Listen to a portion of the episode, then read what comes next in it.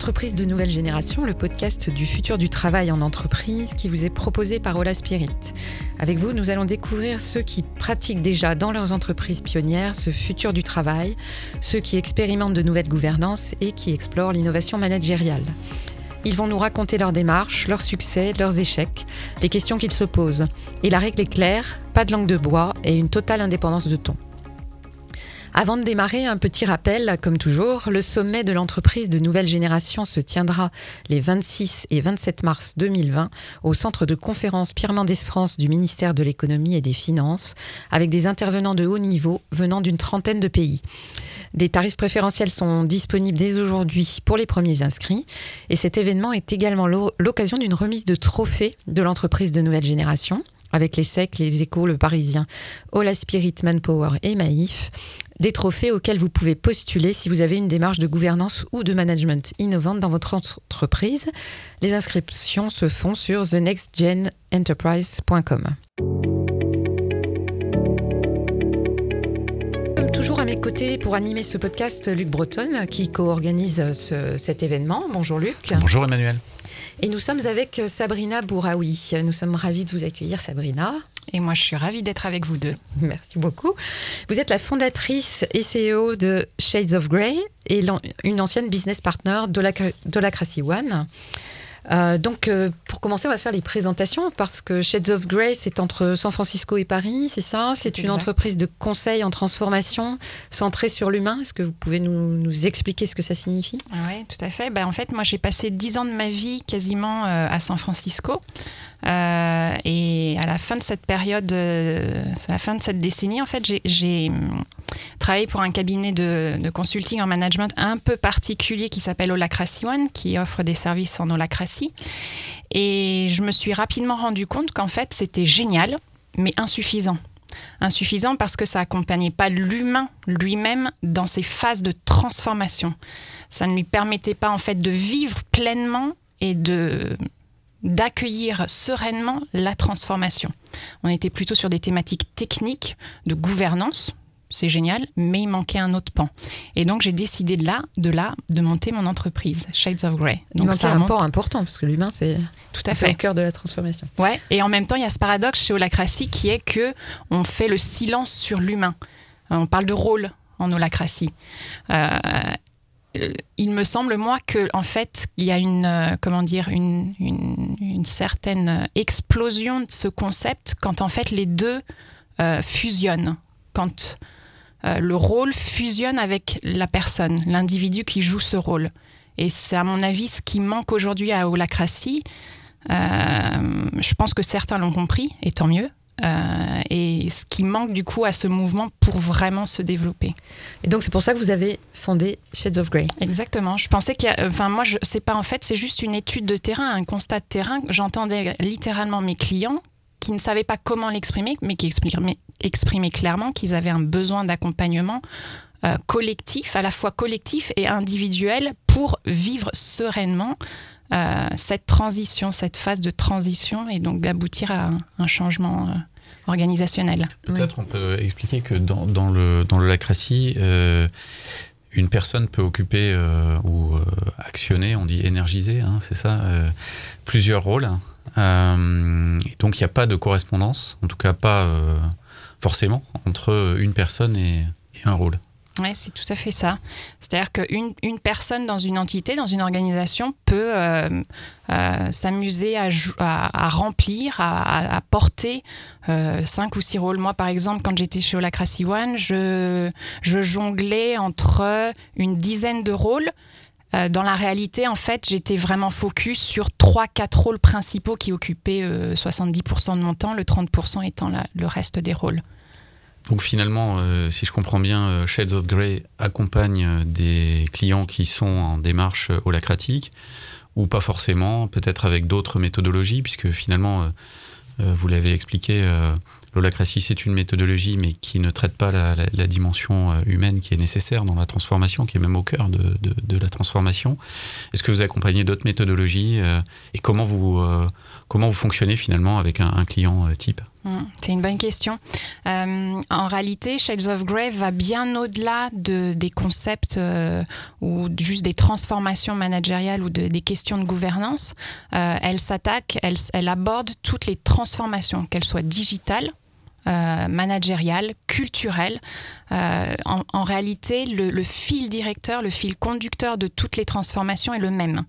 Après, il y a des particularités qui sont spécifiques à la transformation qu'on attaque, à, à l'industrie euh, euh, dans laquelle on est, euh, à la taille de l'entreprise, à la culture de l'entreprise, mais le fil directeur est toujours le même. C'est-à-dire C'est une bonne question, un peu complexe. Comment je vais l'expliquer C'est-à-dire que dans, des, dans, dans une transformation, il y a des étapes clés, il y a des rituels qu'il faut suivre et qui en fait se répètent dans toutes les transfos. Et il y a aussi des, des petites choses qu'on peut anticiper qui, qui, sont aussi répétitives d'une transformation à une autre.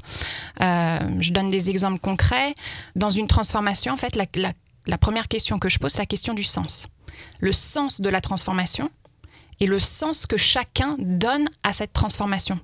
Souvent, ce que je vois comme erreur, en fait, c'est que le sens est un peu impulsé par celui qui commandite cette transfo, souvent le CEO, euh, mais qui ne résonne pas, qui fait pas écho, qui ne fait pas écho avec les, collaborateurs. donc ça, c'est un problème parce qu'il y a en fait, il n'y a pas d'appropriation de la transformation par les collaborateurs. À, mon sens, il faut qu'il puisse y avoir en fait une vraie appropriation du sens euh, par tout le monde et c'est un vrai travail en fait collectif.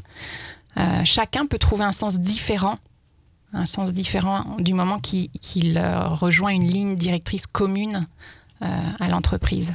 Ce que, ce que vous dites, c'est qu'il y a un fil directeur commun, quelle que soit la, donc la transformation, le type de transformation, et peut-être qu'aujourd'hui on, on, silote de, les transformations. Euh, c'est pas parce qu'on fait une transformation digitale euh, que ce sont les mêmes personnes et la même méthode qui est appliquée pour une transformation de l'organisation proprement dite. Et là, vous dites, vous, il y a des choses transverses en commun qui sont en plus qui concernent l'humain et qui sont euh, essentiels. Est-ce que c'est ça l'idée aussi? Oui, c'est exactement ça. C'est pour ça que pour moi la question, la question du sens euh, est fondamentale parce qu'en fait elle fait, elle fait ce lien euh, sur la, la, transversalité justement. si on ne comprend pas en fait quel est le, le sens ultime de la transformation, on ne pourra pas faire la transversalité. En fait, on rejoint cette notion qui, qui m'est chère, qui est euh, la notion de la complexité, euh, qui fait le lien entre euh, différentes, différentes mini-révolutions, on va dire, au sein de différents services. Ça, vous parlez de mal de la complexité, c'est ça? Oui, j'en parle souvent, enfin de plus en plus, on va dire. Pourquoi? Parce que je crois que c'est vraiment un mal, en fait. Aujourd'hui, quand je travaille avec les les managers, les chefs d'entreprise et tout ça, ce que, ce que je constate moi au quotidien, c'est que il n'y a pas très longtemps, été dans un, un comité de direction, réunion de comité de direction. Et, euh, en fait, euh, dès le départ, les questions posées étaient les mauvaises, à mon sens. En tout cas, les, questions intéressantes n'ont pas été posées. Et de là, du coup, les, solutions apportées étaient complètement biaisées, voire elles mettaient à mal, à mon sens, la question de la transformation. Euh, alors, juste, qu'est-ce que ça veut dire pour vous, les bonnes questions, les mauvaises questions dans ce cas-là Qu'est-ce qu'une bonne d'une mauvaise question Il y a un peu de jugement dans ce que je dis là. Non, mais. Euh, qu'est-ce qu'une bonne d'une mauvaise question? En fait, euh, comment je vais répondre à ça? Il me semble aujourd'hui qu'on est dans une culture de la performance. Et donc, on s'attache pas réellement à la question. Très souvent, qu'est-ce qu'on veut dans une culture de la performance? C'est la solution. Et donc, la question importe peu. Et donc il y a souvent peu d'espace ou peu de liberté à vraiment penser en fait quelle est notre question de départ, à quoi on veut répondre, à quel problème on répond. Et ça souvent c'est totalement euh, comment dire évincé. Et du coup, la, solution qui en découle est souvent pas la bonne parce qu'elle répond pas à une vraie question de fond. C'est ça que je veux dire. D'accord. Et c'est cette euh, euh, opposition, on va dire, qui, euh, qui crée la complexité et qui crée un mal de la complexité bah, Qui crée un mal de la complexité. Mais la complexité elle-même, elle est générée par notre environnement. Quand on parle de monde VUCA, c'est euh, VUCA, donc euh, volatile, volatile, incertain, complexe, ambigu pour euh, l'acronyme. VICA en français du coup. bah oui, c'est un fait en fait, c'est un fait. Aujourd'hui, on, on fonctionne plus avec des systèmes binaires ou de moins en moins. On va dire, on n'a plus un prof sachant face à des élèves qui ingurgitent le savoir, ou en tout cas euh, de moins en moins de gens veulent ça. Euh, c'est ce que je constate, moi, euh, parce que j'ai aussi des missions dans le système éducatif. quand on voit ces plateformes, Uber, Airbnb, qui se développent, bah, pour moi, il y a une notion de la complexité qui se développe. Donc c'est oui. Dans l'écosystème et puis euh, dans le dans le type monde, de modèle, dans le, dans monde. le monde réel, en fait, dans le monde, dans la vie de tous les jours, ça va au-delà des entreprises, en fait, cette complexité pour moi. Et ça, et ça importe dans l'entreprise, ça, ça influe sur l'entreprise, la complexité globale. Il me semble, ouais. oui. en tout cas, s'ils veulent être, en fait, c'est-à-dire que si une entreprise veut être compétitive, euh, innovante, il me semble que la question de la complexité, la manière de l'aborder, de l'approcher, est absolument cruciale. Alors vous, vous faites une autre euh, distinction euh, euh, qui vous semble essentielle, il me semble, entre changement et transformation. C'est-à-dire que on, on utilise souvent l'un et l'autre pour, la, pour désigner la même chose, mais vous pensez que c'est important de faire la distinction? Oui, c'est vrai. c'est un, un, point crucial à mon avis au-delà de l'étiquette changement, transformation, mettez-y ce que vous voulez comme étiquette ou appelez-le comme vous voulez. Moi, ce que, je, ce que je définis comme changement, en fait, c'est. Et je vais utiliser en fait la métaphore du smartphone, puisqu'on a tous un smartphone. Euh, ce sera plus simple. En fait, le changement, finalement, c'est, euh, ça correspondrait à euh, cet ensemble d'applis qu'on a tous sur nos smartphones. OK?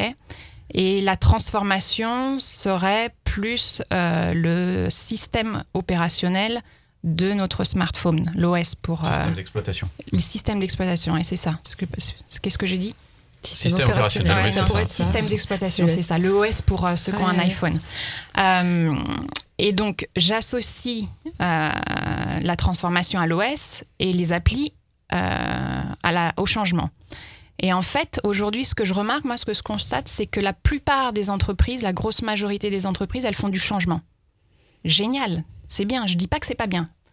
Euh, mais il manque un pan si on veut aborder et en tout cas appréhender au mieux cette question de la complexité du monde. Le monde nous impose la complexité et on ne répond à la complexité que par, la transformation. On ne répond pas à la complexité par les changements. Donc grosso modo, ça veut dire quoi concrètement sur le terrain? Ça veut dire que le changement, je vais l'apprendre un, peu comme une série de, mini courts termes. Euh, où j'aurai des formations, des ateliers, des, sensibilisations aux pratiques d'intelligence collective. Euh, voilà. En revanche, la transformation, quand je reboote le système d'exploitation de mon smartphone, donc de l'entreprise, on sent que c'est beaucoup plus profond que ça c'est comment je fais sens de mes applications pour qu'elles marchent correctement ensemble. Et là, concrètement, ça veut dire quoi pour les entreprises? Comment ça se met en place? Eh bien, c'est une forme de coaching un peu particulier qui n'est pas du one-to-one. En fait, moi, ce que je fais très souvent, il y a deux choses que je fais pour le moment, que j'ai développées. Un, c'est de créer des espaces, des lieux euh, visibles, euh, disponibles aux collaborateurs qui le souhaitent, pour faire du feedback du feedback sur la posture, sur des questions de langage qui traduisent aussi une, forme de pensée, euh, d'état d'esprit. Euh, voilà, donc il y a, tout cet aspect-là et de coaching aussi. En, donc j'adore coacher quand il y a des réunions qui se passent parce que alors là, c'est on voit absolument le cœur de l'entreprise et toutes les dynamiques qui se passent dans une entreprise quand on est en réunion. Dire qui, qui prend le pouvoir, qui est plutôt en retrait, qui fait de l'observation, euh, qui a tendance à, à interrompre. Euh, voilà. Ce que vous dites, c'est qu'on manque d'un point de vue systémique. On répond plutôt à, par des, choses un peu silotées. On, on, répond à des problèmes, voilà, peut-être un peu instantanés, euh, en court terme, etc. Une vision un peu systémique, un peu plus long terme, peut-être. Et alors, vous l'abordez avec des outils qui sont liés au, au langage, au feedback des, des personnes le, lien entre les deux, quel est-il? C'est-à-dire que comment est-ce qu'on arrive à faire avancer la vision systémique euh, avec euh, bah, votre méthode donc, que vous avez euh, développée de coaching, de, coaching avec des lieux ou, ou en réunion?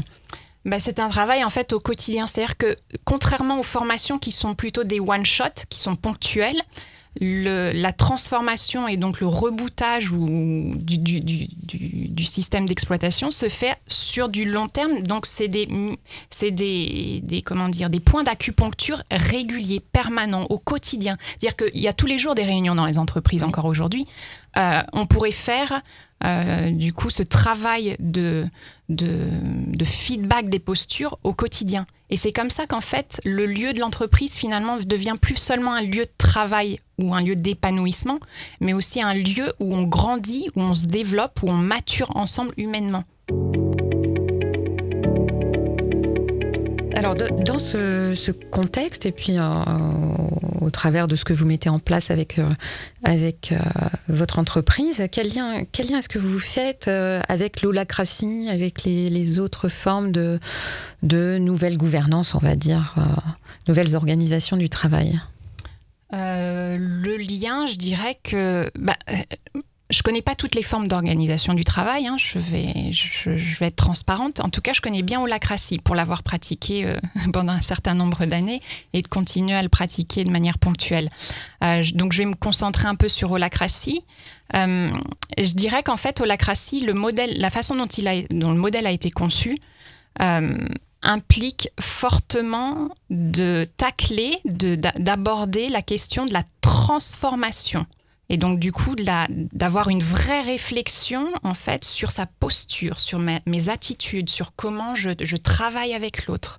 Euh, et je pense que, il me semble que, quelle que soit la forme, euh, de, le modèle de management qu'on utilise, il me semble que le cœur de ces modèles-là, en fait, met en cause, en fait, un, un, changement de vision, un changement de paradigme, et donc attaque, euh, attaque indirectement cette question de la transformation et moins du changement. D'accord. Et c'est. Euh, euh, en fait, vous, vous travaillez euh, beaucoup sur euh, la façon dont ces nouvelles formes de travail ont un impact sur euh, le fonctionnement cognitif, mais j'allais dire quel type de quel type de compétences on met en jeu pour faire ce ce type de travail que vous faites, vous de effectivement d'analyse de, ce que c'est qu'une transformation systémique pour les hommes et puis avec eux, les hommes et les femmes, on va dire comme pour le dire comme aujourd'hui. Ouais. Je vais faire un petit biais, un petit détour, parce qu'en fait, euh, votre question me... Moi, j'ai commencé euh, au départ à m'attaquer euh, à ces questions de, système de gouvernance, puisque j'étais en, ancienne partenaire à Holacracy One.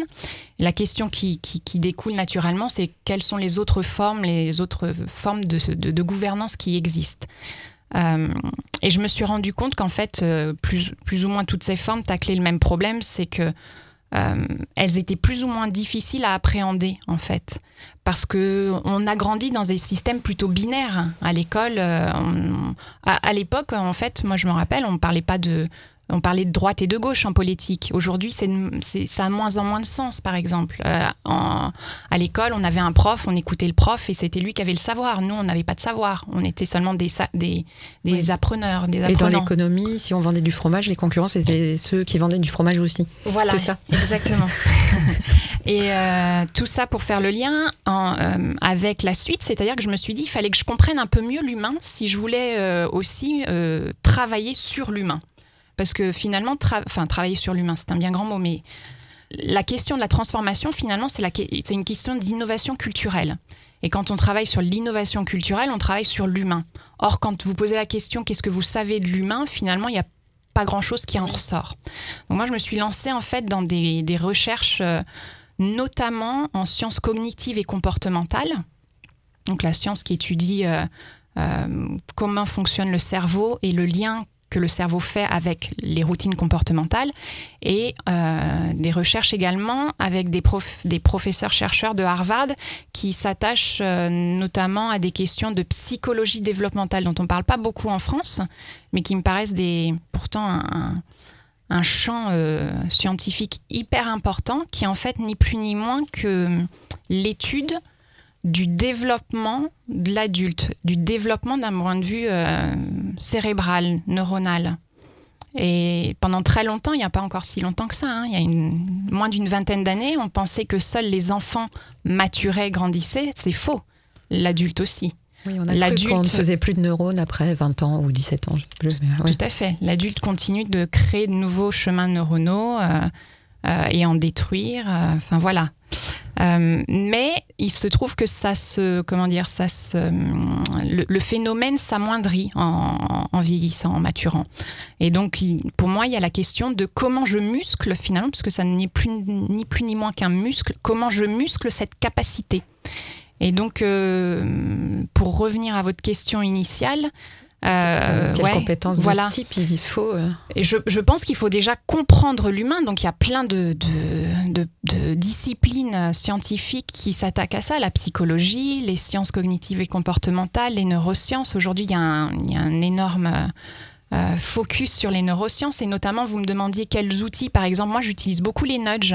C'est ces petits euh, comment dire ces petites incitations euh, invisibles ou en, fait nudge ça veut dire en anglais coup de pouce coup de coude. C'est un petit coup de coude. C'est comme si je te donnais une incitation à faire quelque chose qui finalement n'était pas dans ton dans ton comportement premier qui n'est pas dans ta des petites flèches par terre pour trouver sa station de métro par exemple. ouais, voilà ou euh, c'est au, Havre, j'avais vu ça, je trouvais, trouvé marrant quand j'avais visité la ville du Havre quand j'étais revenue euh, en France. Ils avaient mis euh, en guise de, de, poubelle des paniers de basket en fait. donc ah c'était, je trouvais ça marrant quoi. Enfin, ça incite les gens à, à s'amuser en allant jeter mm. leurs déchets. je trouvais ça cool. Finalement, aujourd'hui, euh, donc vous êtes euh, focalisé sur le, développement des personnes, le, la transformation, on a bien compris, plutôt que le, que le changement. Est-ce que vous recommandez toujours certaines méthodologies ou finalement c'est pas l'essentiel et vous vous adaptez à, au choix de l'organisation en fonction probablement de son contexte, de sa maturité? Et, euh, quelles sont les premières étapes euh, d'une entreprise qui souhaiterait avoir euh, votre aide pour se transformer? Mm. C'est une question vaste, ça, Luc. Euh, non, je ne préconise rien. Pourquoi? Parce qu'en fait, il y a, euh, moi, je suis là juste pour. En fait, je, je, considère mon rôle pour, comme étant un guide, un, un peu un chef d'orchestre finalement, un chef d'orchestre qui, qui s'attache euh, vraiment au rythme. Le rythme est important dans une transformation le rythme, la cadence. Et aussi au périmètre, vérifier qu'en fait on ne sort pas du périmètre qu'on s'était fixé au départ. Ou alors, et si on en sort, est-ce que ça a du sens d'en sortir? Et donc, dans ces cas-là, on, redéfinit le périmètre qui a été posé au départ. Euh, c'est plutôt ça. Je ne préconise rien. Pourquoi? Parce qu'en fait, tout est possible dans une transformation. Et c'est pour ça que je crois que la question de la, souplesse, de l'agilité, de la complexité est, très présente euh, quand on aborde ce travail de transformation avec les entreprises. C'est parce qu'on ne sait pas à l'avance ce qui va se passer. Mais quand même, dans les transformations, il y a un certain nombre de, prérequis ou de, radicaux que l'on retrouve et qui sont utiles à, développer dans une organisation qui va gérer la complexité qu'on a, évoquée euh, précédemment. Euh, quels sont ces, éléments euh, communs finalement qu'il faut absolument incorporer pour que la recette soit, bonne, quelle que soit la méthodologie, j'ai bien compris. Il y a une réponse qui me vient naturellement là, c'est l'envie pour moi, l'envie. Donc, c'est-à-dire de, qui vient cette, euh, cette demande de transfo? Est-ce qu'elle vient d'une personne ou il y a déjà une envie collective au sein de l'organisation ou, ou si elle n'existe pas encore, il faut l'émuler d'une manière ou d'une autre? Après, il y a une deuxième, euh, deuxième euh, notion euh, qui me vient aussi à l'esprit, qu'on a abordé tout à l'heure, c'est la question du sens en fait. Quel sens ça, ça rejoint un peu l'envie, hein, mais quand il y a du sens, il y a de l'envie hein, et vice-versa. Pas forcément, mais en tout cas, ça entraîne plus de sens. Cette question du sens. Quel sens je donne à la transformation? En fait, c'est le sens qui va être mon moteur à moi perso, mais aussi en termes collectifs, euh, mon moteur, mon, fuel du matin, qui va me faire lever tous les matins, qui va faire que je vais appréhender cette transformation, que je vais être acteur, voire ambassadeur de cette transformation, et qui va euh, faire un effet boule de neige positif, il me semble, dans le système. Et est-ce que ce, développement de ce sens de manière collective, euh, il, implique forcément une, décentralisation de l'autorité et, une, et, une, confiance réciproque finalement au sein de l'organisation euh, pas toujours. Hein. On n'est pas obligé de partir de cette question de la, Donc, vous posez une question de gouvernance finalement. c'est mhm. des questions de gouvernance. Et je ne crois pas qu'il faille toujours la poser dès le départ, en tout cas. Je pense qu'il faut la laisser émerger naturellement. C'est pour ça que je vous disais, moi, je ne suis pas, je suis pas quelqu'un qui préconise des mhm. solutions, mais je suis plutôt quelqu'un qui va créer les conditions pour que la, la solution au sein de l'organisation, la plus naturelle, la plus évidente, émerge d'elle-même. Justement, alors moi, euh, quelque chose me, m'interpelle là, c'est quelle question on vient vous poser? Pourquoi est-ce qu'on vient vous chercher en fait? Parce que c'est euh, on est en train de faire une transformation ou on veut en faire une et puis il y a un truc qui bloque ou voilà. Et puis on s'est dit tiens c'est l'humain. Hum, je pense que c'est pas comme ça qu'on vient vous voir, mais qu'est-ce qui interpelle les entreprises ou comment est-ce que vous vous allez les voir en disant voilà euh, moi voilà ce que je propose, euh, je, je, sais pas j'ai rencontré de vos collaborateurs, quelqu'un de votre équipe etc et je pense que je peux vous apporter quelque chose. Qu'est-ce qui Qu'est-ce qui est au cœur de, de, votre activité euh ouais, Je crois que, en tout cas, les clients avec lesquels je travaille, j'en ai des, toutes petites du style euh, les pompes funèbres jusqu'à des très grosses comme le ministère de l'économie et des finances. Euh, ce, qui les, ce qui leur plaît dans mon approche et ma façon de travailler, c'est que je suis pas, et il n'y a rien de prétentieux dans ce que je dis là, je ne suis pas un consultant avec des solutions toutes faites. je ne sais pas faire ça si, le client cherche ça, je lui dis honnêtement, vous vous trompez de personne. Euh, en revanche, ce que, j'aime faire et ce que je peux faire, euh, c'est de, de, créer des conditions dans ce système organisationnel, dans cette équipe ou, en organisation entière, euh, pour que justement des questions du sens, des questions de gouvernance émergent. Et donc là, il y a des outils d'intelligence collective qui peuvent être utilisés. Je parlais tout à l'heure un peu, un peu plus tôt dans, dans l'interview de, de, ces espaces de, de, de feedback, la culture du, du feed forward et du feedback euh, qui, font des, qui donnent des résultats assez époustouflants à mon sens. Euh, qui peuvent être mis en place et qui sont des premiers petits pas, en tout cas, pour aborder la question de la transformation. Après, les, pourquoi les, les personnes viennent me voir aussi, c'est parce que euh, euh, je crois qu'en fait, j'arrive aussi assez facilement à faire ce lien entre euh, des, questions techniques comme, comme la gouvernance. Quand on parle de gouvernance, on, on est sur des points très techniques, avec l'accompagnement, le support humain. Euh, et ça, c'est pas toujours évident. Et donc, vous, vous venez des, États-Unis, vous avez vécu euh, pas mal euh, sur, la, sur la côte ouest. Est-ce que ce type de démarche est, en avance là-bas? Est-ce que vous, vous revenez en, France avec un, certain nombre d'insights, de, convictions que vous avez pu observer dans cette terre d'innovation, s'il en est? Oui, je crois qu'ils sont un chouïa en avance. en tout cas, disons, j'ai noté qu'il y avait plus de cabinets de consulting euh, qui accompagnaient ces entreprises qui abordaient ou approchaient le travail de, de, la même manière que je le fais moi. Euh, notamment The Ready, qui est une boîte intéressante. Euh, qui, sera, qui sera présent d'ailleurs le 26 et le 27 mars. Hein, ouais, il y a, y a euh, August Public, il y, y, en a, y en a quelques-uns comme ça qui font, des, des qui font un travail que je trouve admirable et que, qui, moi, m'inspire. j'ai rien inventé dans tout ça, c'est juste que j'ai vécu mon chemin et du coup, j'ai rencontré ces personnes-là sur mon chemin. Après, qu'est-ce que j'en ai tiré de la question des USA euh, je crois que mon expérience en fait aux US m'a surtout donné cette capacité, cette grande, comment dire, liberté d'esprit de faire, de, de, de, me dissocier du jugement de l'autre.